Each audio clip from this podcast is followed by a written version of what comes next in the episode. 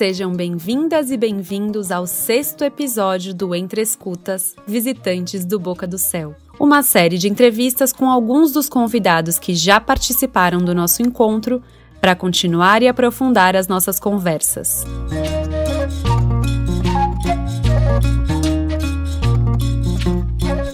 O convidado do episódio de hoje é Ivan Marques, professor de literatura brasileira na Universidade de São Paulo. É autor do livro A Briga das Pastoras e Outras Histórias, Mário de Andrade e a Busca do Popular, entre alguns outros que já publicou. Nessa conversa, vamos conhecer um pouco mais sobre sua trajetória e pesquisa. E quem realiza a entrevista com ele é o Josias Padilha.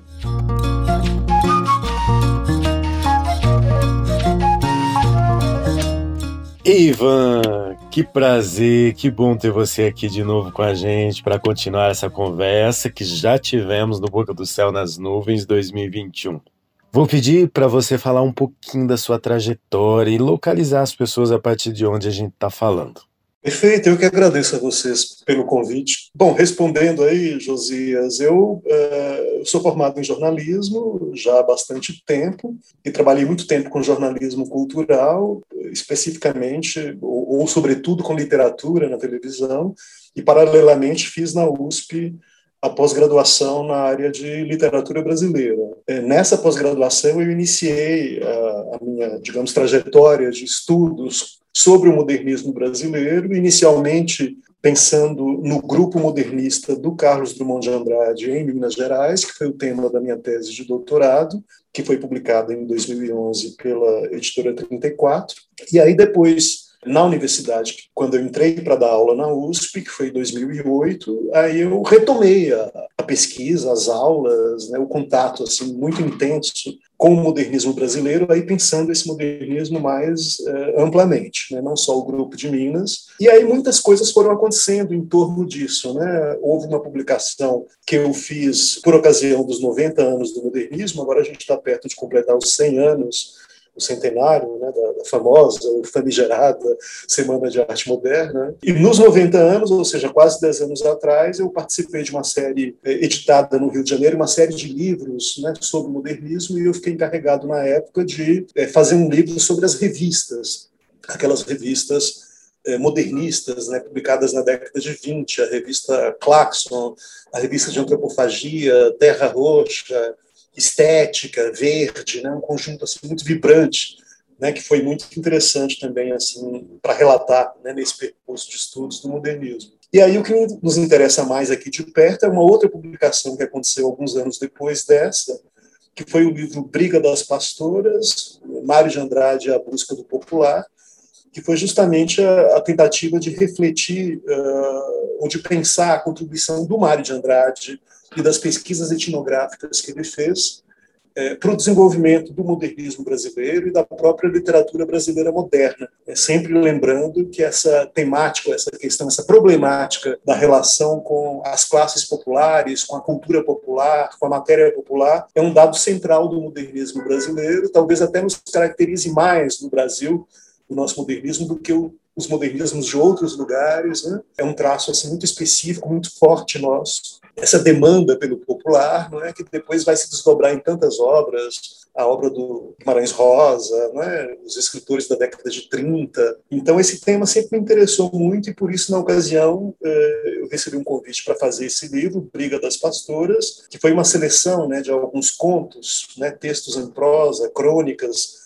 do Mário de Andrade em que essa questão assim eh, vinha à tona. Uh, e foi muito interessante, né, assim perceber a dimensão, né, a riqueza que esse trabalho dele teve e a contribuição que isso teve para o desenvolvimento do modernismo. Eu acho que, em linhas gerais, a trajetória é essa, uma trajetória de pesquisador do modernismo brasileiro. Né? Que ótimo! A primeira pergunta vem a calhar com essa última frase que você disse, porque a gente gostaria de saber o que o professor Ivan Marx pensa dessa expressão do próprio Mário de Andrade, ida ao povo. Que diferença você vê entre a proposta de ida ao povo do Mário e as experiências realizadas pelos pesquisadores de hoje com o mesmo propósito? É interessante porque o que me chamou a atenção no caso do Mário de Andrade é que ele é uma figura que que viveu num momento de transição, né? Quer dizer, o modernismo brasileiro ele, ele nasce, né, no momento em que a universidade ainda não existia, né? Falo da Universidade de São Paulo, né? que é criada só no meados da década de 30, e os pesquisadores né, da cultura brasileira, dos temas brasileiros até então, eles não passavam, vamos dizer, por essa formação científica, né? era algo assim um tanto diletante? Se a gente pensa no Euclides da Cunha, né? se a gente pensa nos próprios modernistas, era um voo assim meio cego, não é? Assim, intuitivo. Uh, sem dúvida, isso difere muito né, das pesquisas que ocorrem no Brasil a partir dos anos 40, que é quando de fato se constitui esse campo das ciências sociais. Né? Por exemplo, aparece uma figura como Florestan Fernandes, né, que é uma figura central, é, e atrás dele, ou depois dele, tantos discípulos. Né? Quer dizer, a USP, não por acaso assim tão relacionada também com Mário de Andrade e com o modernismo, ela pôde dar desenvolvimento, assim como outras universidades, outros centros de pesquisa, instituições, né, é, puderam dar desenvolvimento àquelas intuições né, que foram ali colocadas no começo do século, e certamente, como eu disse, naquele momento as pesquisas ainda eram um tanto assim, não vou chamar de improvisadas, mas elas não eram assim tão rigorosas, né, do ponto de vista eh, da sistematização. Nesse sentido, acho que o Mário de Andrade, inclusive, ele tem um papel central. A gente pensa no Mário como o autor de Macunaíma, né, o líder de um movimento modernista, e muitas vezes não consegue ou, ou não atenta para o fato de que ele também é um pioneiro desses estudos eh, sociais científicos, né? Algo que foi reconhecido nos anos 40 pelo Roger Bastide, né, aquela geração que veio da França, em seguida pelo próprio Florestan Fernandes, né, que achava que o Mário era um pioneiro nos estudos do folclore. Né? Então, sem dúvida, as pesquisas que vieram depois, e é claro que isso é uma obsessão em termos de Brasil. Né? Aliás, há um texto, uma, uma pesquisa interessante da professora Marlise Maier, que diz que desde Peru Vaz de Caminha nós somos obcecados pelas descobertas do Brasil. Né? Então, houve a cada momento muitas descobertas, esse movimento de ir ao povo, de ir às raízes, né? isso aconteceu no romantismo, se a gente pensa em Gonçalves Dias, foi um sujeito que também fez viagens, também se interessou por essa questão, né? e o que ocorre, claro, é que a partir de um determinado momento essas pesquisas elas se profissionalizaram, né? elas ficaram mais preocupadas né? com a questão da sistematização, do método, da pesquisa, né? que é alguma coisa que começa, como eu disse, né? nesse momento em que o Mário ainda está vivo, né? É, por exemplo, quando se cria a revista Clima e o Mário participa dela, ali tem uma geração muito importante que vai tentar pensar o Brasil a partir dessas bases, né? quer dizer, um, um, método que vem da França e, ao mesmo tempo, uma lição, um modelo né, que vem dessa geração modernista, que é esse interesse pelo concreto, né, pela, pela situação específica vivida pelo país. Né? E, claro que essas pesquisas hoje elas estão muito avançadas, eu não tenho assim, nem conhecimento, vamos dizer, para dimensionar o avanço delas, mas hoje em dia, evidentemente, se pesquisa o povo, o folclore e a cultura popular em outras bases. Né? Você respondeu tão bem que acho que até já contemplou a segunda pergunta. Mas eu acho que ainda assim eu vou insistir nela para a gente poder filtrar mais em uma questão específica. Para você, qual seria a contribuição mais importante da pesquisa do Mário de Andrade para sedimentar as perspectivas para os estudos da cultura popular brasileira? Então, eu acho que é uma pesquisa é vamos dizer assim, ela, ela, é tão ampla, né? porque no começo o interesse do Mário de Andrade eh, era um pouco pensando no próprio umbigo dos escritores e dos artistas que estavam modernizando as artes e as letras no país. Né? Então houve aquela convicção, né, digamos, aquela eh, descoberta, né, num determinado momento, de que a gente não modernizaria a arte brasileira simplesmente copiando movimentos de vanguarda estrangeiros, né? Quer dizer, não era replicando aqui o futurismo, ou o surrealismo, ou o cubismo, que a gente faria no Brasil uma arte cubista, uma arte surrealista, alguma coisa que pudesse enfrentar, não é, os modernismos de fora de igual para igual. Então, a, a descoberta que se deu logo no, na década de 20, né, um pouco depois de 22, já em 24, 25, já existe, vamos dizer, essa, essa tomada de consciência né, de que o modernismo brasileiro, é, para se adensar, para se desenvolver, ele deveria é, voltar para o próprio país. Né? Então, naquele momento, acho que o Mário de Andrade tinha mesmo uma preocupação que eu vou chamar de instrumental. Né? Quer dizer, vamos pesquisar a cultura do povo brasileiro é, e a língua desse povo para poder fundamentar com essa pesquisa o nosso trabalho literário ou o nosso trabalho artístico, que era bastante legítimo, né? não tinha nada de ruim ou de digamos, negativo nisso. Né? Ocorre que a pesquisa levou o Mário de Andrade para um patamar muito mais elevado, né? de de repente perceber que havia todo um conhecimento disperso, coisas que estavam morrendo e precisavam ser registradas. Né? A abertura que ele teve né, para compreender né, não só essas manifestações nordestinas, mas também o samba rural paulista. Quer dizer, tudo isso já mostra nele assim, essa vocação que eu chamaria de científica ou pré-científica, né? É, mas de alguém que já está dando um passo mais largo, que certamente é inspirador, sim, para as gerações futuras. Né? Eu até digo muito assim com os meus alunos que o Mário de Andrade, acho que a grandeza dele está muito, digamos, nesse poder de fecundação, é, ou nessa irradiação muito grande que ele tem, não é? O próprio Mário, inclusive porque não viveu tanto e também não era possível realizar tanta coisa em uma pessoa só, mas ele não poderia, né? por exemplo, escrever Macunaíma, escrever contos, escrever poesia, escrever cartas e, ao mesmo tempo, né, realizar né, uma grande obra poética, uma grande obra literária, uma grande obra científica, uma grande obra de crítica musical. Né? Quer dizer, ele pisou nesses terrenos todos e a brincadeira que eu faço com os alunos, assim, usando uma metáfora de futebol, é como se ele tivesse, de algum modo, distribuído o jogo né, assim, na cultura brasileira e, e vários é, sucedâneos, né, vários herdeiros vão desenvolver aquelas intuições. Né? Então, eu acho que uma, uma, uma parte, por exemplo, da, da obra do Mário, ou, ou, da semente né, que ele lança, quem vai desenvolver muito bem, claro, é Guimarães Rosa, outra parte é Carlos Drummond de Andrade, outra parte é Florestan Fernandes, outra parte é Sérgio Buarque de Holanda, né? Mas acho que o poder dele é muito mais esse poder de, de lançar essas provocações é, e de pavimentar esse caminho no sentido de, de, um conhecimento mais aprofundado da cultura brasileira. Né? Teve um momento que você usou a expressão raízes e busca das raízes. É, essa obsessão de descobrir o Brasil desde o Pero Vaz de Caminha, você citou até o Sérgio Buarque de Holanda, que tem um livro chamado Raízes do Brasil. Só para trazer essa terceira pergunta, que envolve uma expressão de um poema do Mário, que você citou na sua fala do Boca do Céu nas Nuvens desse ano, que é Brasil que eu sou. A pergunta é: como essa frase repercute em você, brasileiro e pesquisador? O que seria hoje exprimir-se em brasileiro?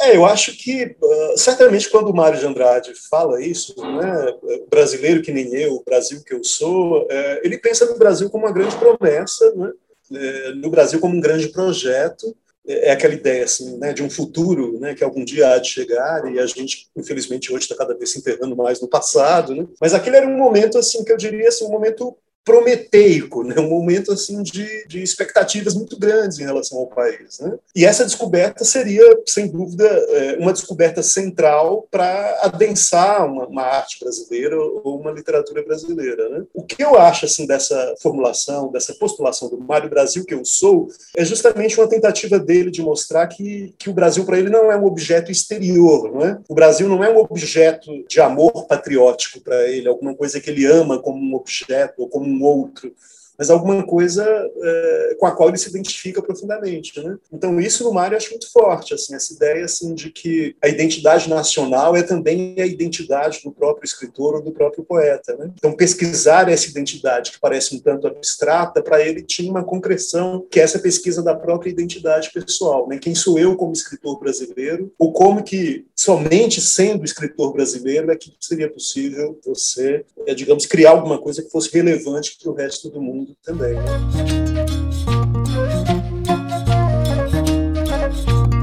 Uma coisa que ficou bem clara na sua fala do Boca do Céu nas Nuvens é sobre essa questão do quanto Mário, ao mesmo tempo, desenvolvia um senso crítico com relação a esse olhar mais exótico, romântico, voltado para a cultura popular. Uh, a gente sabe o quanto tudo isso é muito mais complexo. E essa pergunta vem no sentido de explorar mais essa complexidade se você pudesse desenvolver mais essa questão dos provérbios populares que são mencionados pelo Mário como uma maneira mais eficaz de manter a estagnação. É, eu acho que, é, de fato, né, embora eu tenha dito agora há pouco que o Mário começa a pensar o Brasil raciocinando em termos de um grande projeto, com essa expectativa em torno de um Brasil grande, promissor, etc., é muito interessante perceber na obra dele como, paralelamente, vão aparecendo contradições né, desse olhar sobre a, a matéria brasileira, como se houvesse quase que um descompasso entre aquilo que inicialmente ele projeta ou, ou, espera e aquilo que, que essa matéria brasileira efetivamente eh, apresenta para ele, né? Quer dizer, esse descompasso é interessantíssimo no Mário de Andrade. Ao mesmo tempo em que ele acredita nas potencialidades do país e da cultura brasileira, vamos dizer que pensa, é, que se pensa a partir dessas referências, ao mesmo tempo ele questiona o tempo todo, digamos, é, as crises profundas históricas, antigas, é, da formação do país, né? Então, é, nesse sentido, é um grande pioneiro. Você citou Raízes do Brasil, né? Raízes do Brasil, que é essa grande pergunta, né?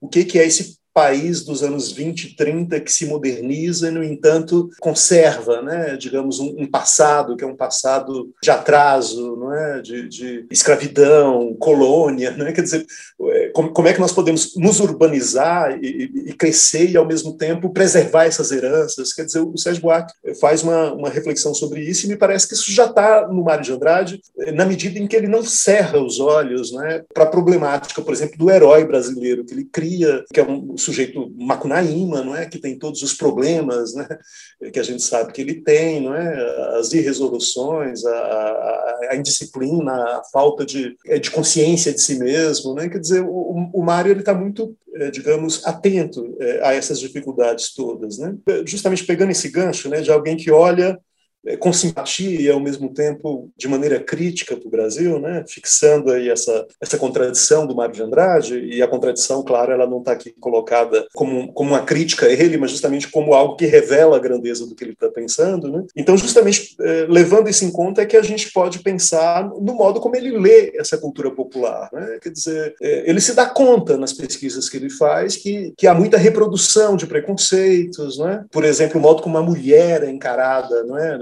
Na, literatura de cordel. Quer dizer, ele se dá conta de uma série de insuficiências, né? Quer dizer, não é aquela ideia de que vem do povo, é, é puro, é pleno, é, é potente, é, é, maravilhoso. Não, ele, ele enxerga não é, também, vamos dizer assim, esses vazios. Né? É, e justamente essa ideia, acho que eu disse isso na, na, na ocasião da, da, nossa conversa, é que depois me parece que, por exemplo, Gramsci né, é, justamente vai apontar para isso. Né? Quer dizer, a cultura popular, que é a cultura dos pobres, ela faz parte também da ideologia que domina esses pobres. Né? Quer dizer, ela responde a essa ideologia. Né? Então, assim, Deus ajuda quem cedo madruga, que é uma coisa que está na cultura popular, é alguma coisa que corresponde a uma ideologia do trabalho, né?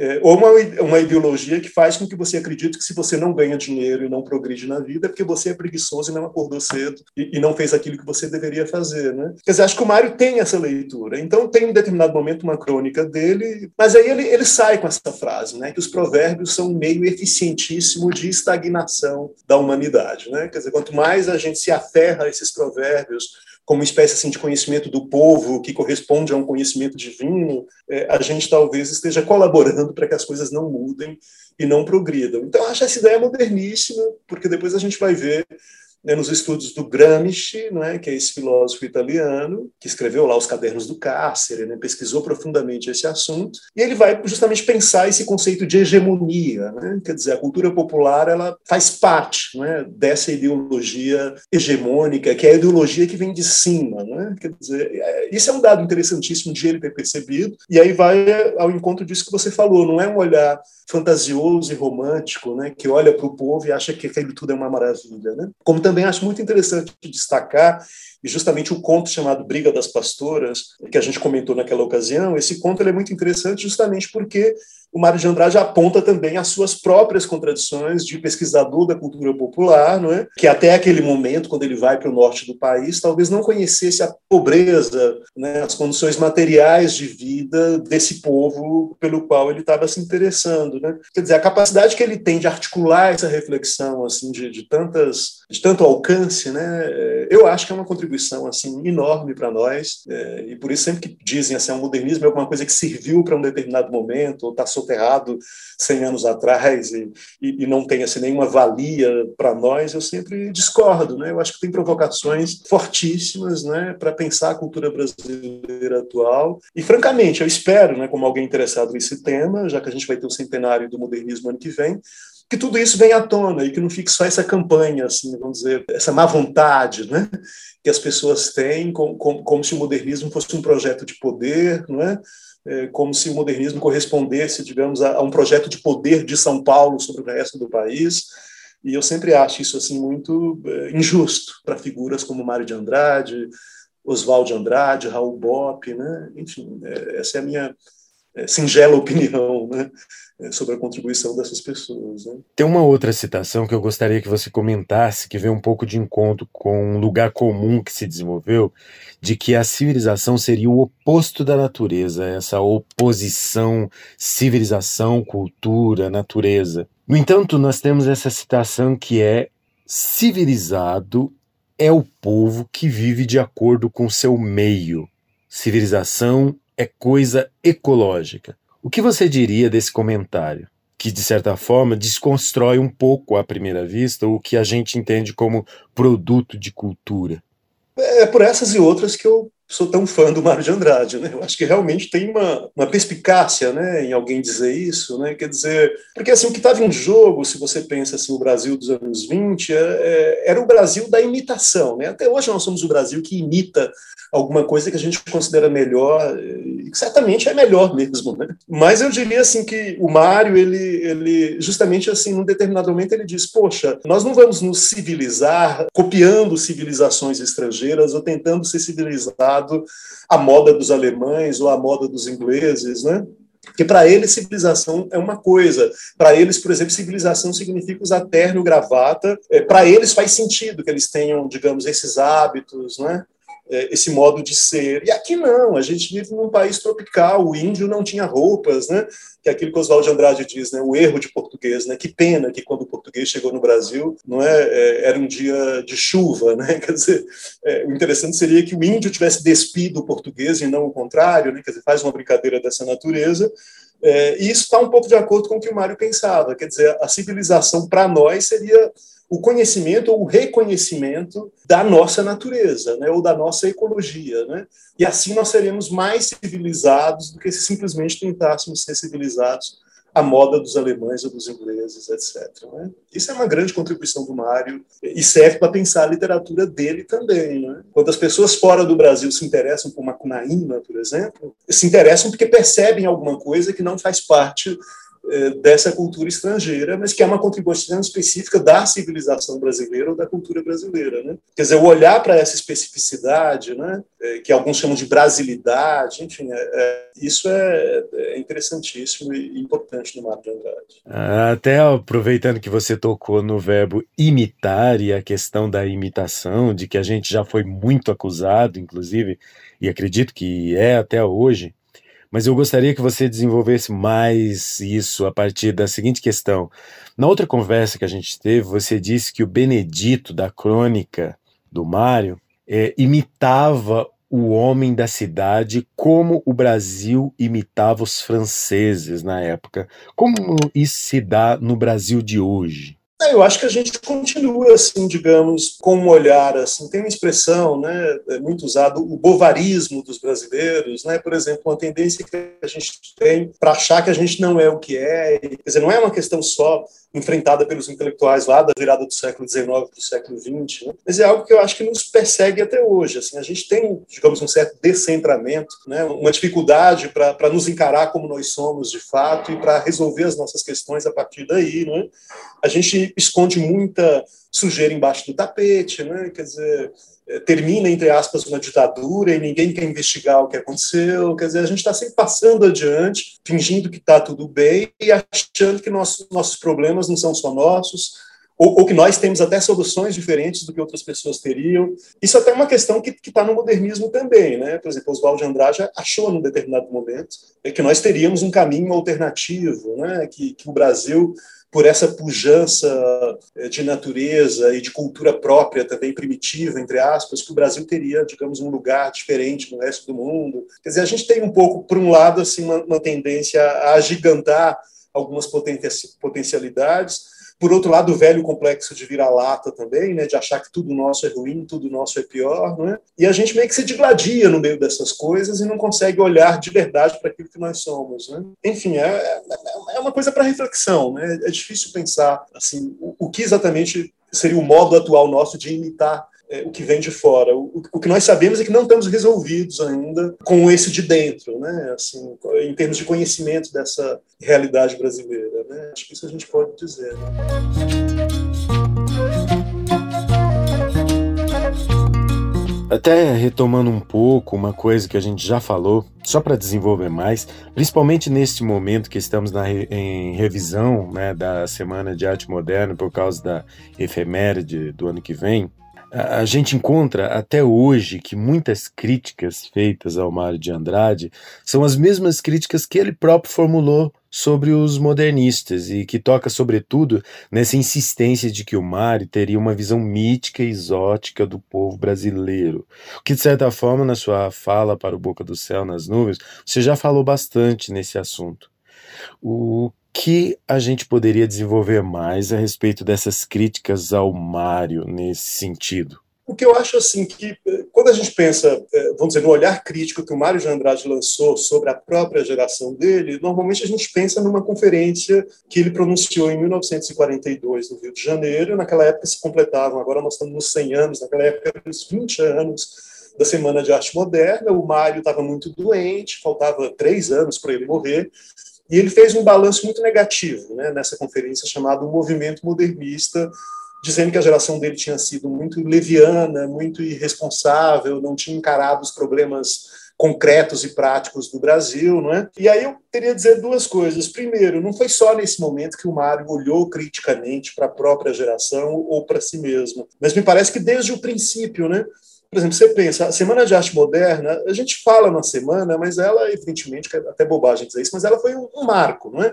A gente precisa de marcos por algum motivo, não sei qual, mas é, é claro que a coisa se estende e se aprofunda muito mais é depois de 22, né? Inclusive, toda essa discussão que nós estamos travando aqui nessa conversa, e antes também, é uma discussão que diz respeito não à Semana de Arte Moderna, mas a alguma coisa que ocorreu dos anos 24, 25 em diante. Né? O que eu acho curioso é que a Semana de Arte Moderna ocorre em fevereiro e em maio já se lança uma revista Claxon, essa mesma geração que fez a Semana de Arte Moderna, dizendo assim: precisamos refletir né, sobre o que é esse moderno que nós buscamos, precisamos esclarecer as pessoas e, sobretudo, pensar e esclarecer para nós mesmos o que é essa nossa busca. Né? E aí já começa todo um processo de revisão crítica. Quer dizer, quando você vê os modernistas viajando para Minas e se encantando com as cidades históricas, e depois o Mário de Andrade indo para o Amazonas, indo para o Nordeste, se encantando com aquelas culturas, já é uma profunda revisão crítica daquilo que foi formulado inicialmente que era um projeto um tanto assim vago né, e abstrato de modernização. Né? Então, isso é uma coisa que eu acho que a gente pode observar. Não é que, a posteriori, perto de morrer,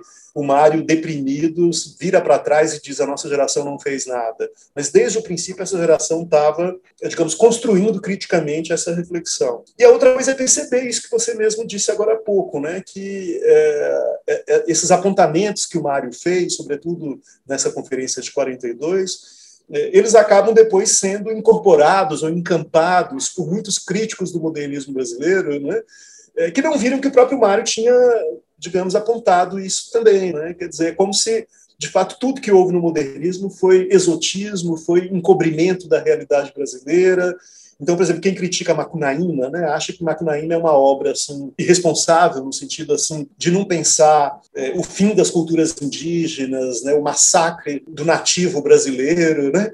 E eu sempre penso, meu Deus, claro que isso está pensado lá, né? A própria história do Macunaíma, que sai da sua terra, se descaracteriza, né? vem com seus irmãos para São Paulo, depois volta e já não é o mesmo Macunaíma. E, e, esse mundo primitivo, cheio de doenças, né? Em que as pessoas estão ali morrendo de fome. Quer dizer, não tem nenhum olhar assim simplesmente exótico ou fantasioso sobre o Brasil, mas é a construção né, de uma visada assim bem crítica, né? Então é isso que eu acho que a gente tem que olhar, né, quando pensa em Mário de Andrade, né? Houve sim a formulação de um grande projeto que hoje a gente questiona, porque o Brasil é muito complexo e a nossa história é muito triste, não é? Mas essa formulação ela não foi assim, digamos, tão leviana, né? Ela se deu num contexto de uma reflexão mais ampla. E é isso que eu tenho tentado, assim, insistir, mostrar em todas as ocasiões que não são poucas, né? É, que eu sou convidado ou eu mesmo me convido em sala de aula para poder apresentar esses temas. Né? E aí, a gente já está se aproximando do fim aqui. E como você sabe que a gente fala principalmente para artistas contadores de histórias e que tem o povo como uma fonte inesgotável de matéria na tradição oral, uma fonte inesgotável de inspiração. Então a gente conhece desde o Mário muitos projetos de ida ao povo, inclusive de ambições de refazer o mesmo itinerário do Mário, como é o caso do grupo A Barca. E a gente tem entre muitos contadores de histórias urbanos essa ideia de ir para o Brasil profundo em busca de contos e de cantigas, de material. E a gente sempre se questiona onde está exatamente o povo em relação a como eu mesmo me vejo enquanto pesquisador.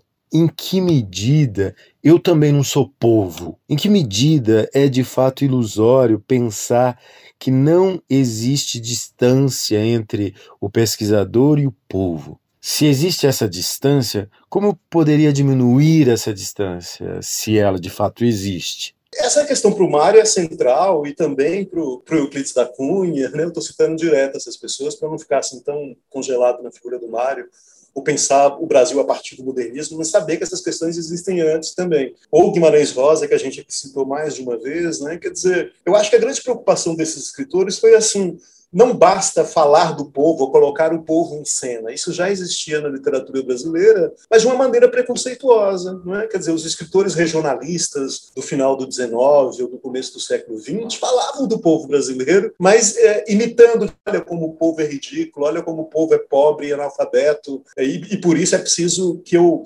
transcreva erradamente qualquer coisa que o povo fala para que fique mais errado ainda do que já é na realidade, né? E depois o Bandeira vai dizer que bonito o português errado. Ao passo que a gente tem em outras figuras, que acho que por isso elas são nucleares, né? O Euclides, né, que, que viaja para o interior da Bahia como repórter para cobrir uma, uma rebelião de canudos, e se apaixona pela cultura sertaneja, quer dizer, quando ele escreve Os Sertões, e essa obra dele ganha a importância que ganha, justamente porque ele não está vendo o povo mais com tanta distância. Claro que ele é o cientista, o engenheiro, né, a pessoa que tem formação letrada, e, e, ele não é um sujeito que pertence à cultura popular, mas ele tem uma profunda empatia né, por essa cultura popular, que até dizem que a mesma empatia você não vai encontrar, por exemplo, no Gilberto Freire. Né? O Gilberto Freire não abandona no Casa Grande Senzala o ponto de vista da Casa Grande. Né? Mas figuras como Euclides tentam fazer essa passagem, Mário de Andrade, sem dúvida. Quer dizer, não é só figurar o povo, mas é, é digamos, assumir uma perspectiva que seja também ela popular é, no sentido assim de ser simpática ao povo, né? de, de não olhá-lo com preconceito ou com menosprezo. É, e claro que uma figura como Guimarães Rosa leva isso muito adiante, né? quando é, narra né, as histórias que narra, é, reconta aqueles casos ouvidos ali é, por sertanejos e, e, e tentando né, criar uma linguagem também à semelhança daquela que ele ouviu naquela região, que é a região onde ele nasceu, Guimarães Rosa. Né? Quer dizer, me parece que aí você dá um passo importante, que, que talvez seja interessante para a nossa reflexão hoje, né? para quem lida com esse material que é tão vasto, né? É, como que a gente pode, mesmo vivendo na cidade ou tendo tido acesso à cultura letrada, né? buscar uma perspectiva que ela seja mais próxima, né? mais respeitosa, que dialogue, né? digamos, de fato, com essas culturas populares. Porque a literatura do Rosa tem isso de grande, né? Né? Quer dizer, ele, ele, por mais primitivo que seja o, o, sertanejo que ele encontra naqueles cafundóis, né? me lembro de uma passagem do Grande Sertão Veredas, em que ele encontra mesmo um bando muito pobre, muito rústico, muito primitivo, né? Que são os catrumanos, né? E aí ele pensa, não, isso aqui tem riqueza, isso aqui para mim tem valor, né? É a partir desse material que se cria, de fato, aquela literatura. E isso é um passo gigantesco, né? E isso na cultura brasileira, é claro que a gente poderia citar muita coisa, toda a história do cinema novo, né? Que é muito interessante, só muito rapidamente falar, né? Vejam que não existia cinema brasileiro antes do cinema novo, o que tinha era um cinema de imitação ou de macaqueação, né? Então eu vou fazer um filme chamado O Cangaceiro, na época da Vera Cruz, que é justamente a tentativa de implantar um modelo hollywoodiano no cinema paulista, é, e conto essa história do cangaceiro usando as luzes de Hollywood, né? É, os estúdios, o tipo de fotografia. E não é assim que se faz cinema brasileiro. Quer dizer, você tem um tema brasileiro, mas uma forma que não condiz com aquele tema. Né? E já quando vem a geração do Glauber Rocha, Nelson Pereira dos Santos, né? Leon Richman, todos aqueles cineastas do final dos anos 50, 60, eles percebem isso. Olha, ou a gente entra para valer nesse material né, e olha para esse universo a partir desse ponto de vista, ou então a gente não vai ter cinema brasileiro. Né? E é aí que nós damos o grande salto, inclusive para ser reconhecido internacionalmente é, como contribuição para a linguagem cinematográfica também. Perfeito, obrigado, Ivan. Podemos fazer a última pergunta, que na verdade a gente vem fazendo para todo mundo, e aí é como cada um entende a expressão a arte da palavra. Quando a gente fala da arte da palavra aqui, a gente está falando sobretudo da prática da oralidade. Mas aí você, da literatura, como você pensaria essa pergunta que é a seguinte: por que, do seu ponto de vista, a arte da palavra permanece através dos tempos e dos lugares? Difícil responder, né? assim, é porque a gente fala realmente que a gente está tão visual, né? Que a nossa cultura, primeiro o cinema, depois a televisão e, é, e no entanto a palavra vive de tantas maneiras, né? E por que, que ela permanece? Eu acho que não haveria meio também de não permanecer, né? Eu espero que a arte da palavra sobreviva e acho que sem palavra não, não tem conversa, né? Assim, não tem como a gente ir para nenhum lugar, não, é? não tem nenhuma reflexão possível, nenhuma interação possível. Então, o que eu deixaria, digamos, é, é uma exortação né, para que as pessoas que se dedicam à arte da palavra, é, que se dediquem cada vez mais a essa arte, né, porque ela é transformadora e não vejo outro modo de transformar a não ser pela palavra ou pela reflexão que a palavra e que o uso dela proporciona. Perfeito, Ivan. Super obrigado. Agradecemos profundamente essa sua segunda disponibilidade de estar com a gente e fazer essa fala circular para todo mundo que quer ouvir. Muito obrigado mesmo. Obrigado a vocês pela oportunidade e pela atenção aqui na conversa.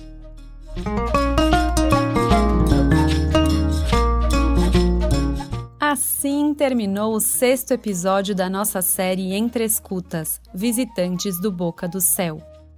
Fiquem atentos para os próximos episódios, acompanhando a gente também no Instagram e Facebook. No nosso canal do YouTube, vocês podem encontrar vários vídeos das apresentações e conversas que tivemos no Boca do Céu nas Nuvens e também muito material dos outros anos do nosso encontro, online e presencial. Aproveitem e até a próxima!